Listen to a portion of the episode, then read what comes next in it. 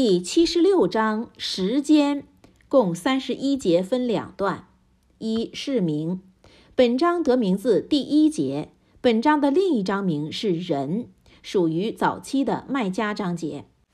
二是义，本章主旨在说明达至身心完美之境有二法：一，一是摒除一切罪恶的倾向，就是无罪的阶段。但这不是追求者的最终目的，这只不过是独善其身而已。二，最终的目标是是要进一步兼善天下，与中国先贤所说的“穷则独善其身，达则兼善天下”的主张吻合。本章对罪恶的人提出警告，安拉可能代之以新的一代，这也暗示伊斯兰民族将代替一切旧的罪恶的人群。第一段。达至完美之境，包括七十六章一至二十二节。本段说明真宰由卑贱的物质造化人，并引导他们正道，而任人类自责、感恩或妄议。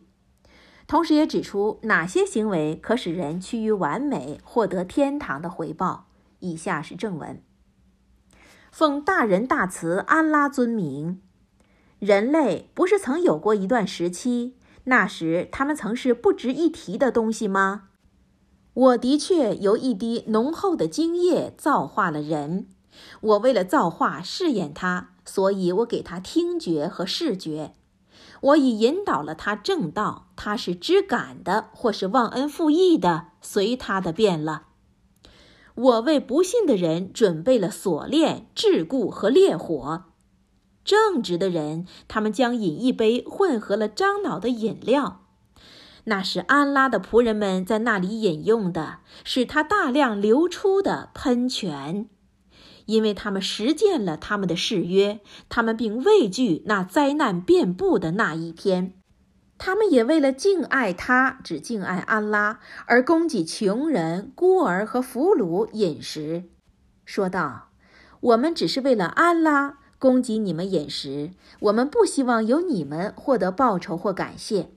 我们害怕来自我们的主的令人愁眉苦脸的大日子之审判日。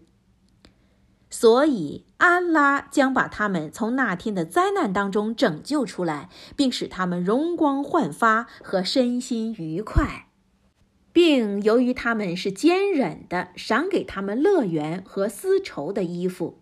躺在园中的高椅上，他们既受不到太阳的酷热，也没有严寒。他的浓荫指的是乐园的浓荫，靠近他们，成串的果实低垂。他们将轮回传递银樽和水晶杯，那是像水晶一样的透亮，但却是用银制成的。他们将按照他们的所需斟酌它的多寡。他们将被赐给一杯用江水调和的，其中流着一种名叫沙尔沙比尔喷泉的水。伺候他们的是一群青春永驻的青年。如果你看到他们，你一定会以为他们是散置的明珠。当你张望时，你将看到幸福和一个伟大的王国。他们身上穿的将是绿色的织锦长袍。他们也将带着银手镯，他们的主将赐给他们纯净的饮料。他们将被告诉道：“这的确是给你们的回赐，你们的努力被接受了。”第二段除旧更新，包括七十六章二十三至三十一节。本段叫穆圣算了拉华利萨拉坚忍、服从、礼拜。同时，也指责一些人贪恋今世，忘记后世，并告诉人，安拉能造化他们，也能造化新的一代来代替他们。这也暗示穆斯林将取代一切崇尚虚妄的罪恶人群。以下是正文：我曾逐步地颁降古兰给你，所以你要对你的主的命令指判决，坚忍服从，指耐心的等待。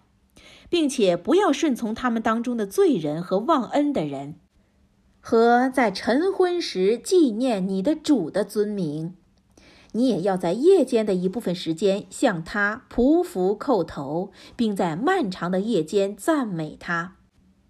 这些人的确只爱转瞬即逝的今世，而把痛苦的大日子指审判日置于脑后。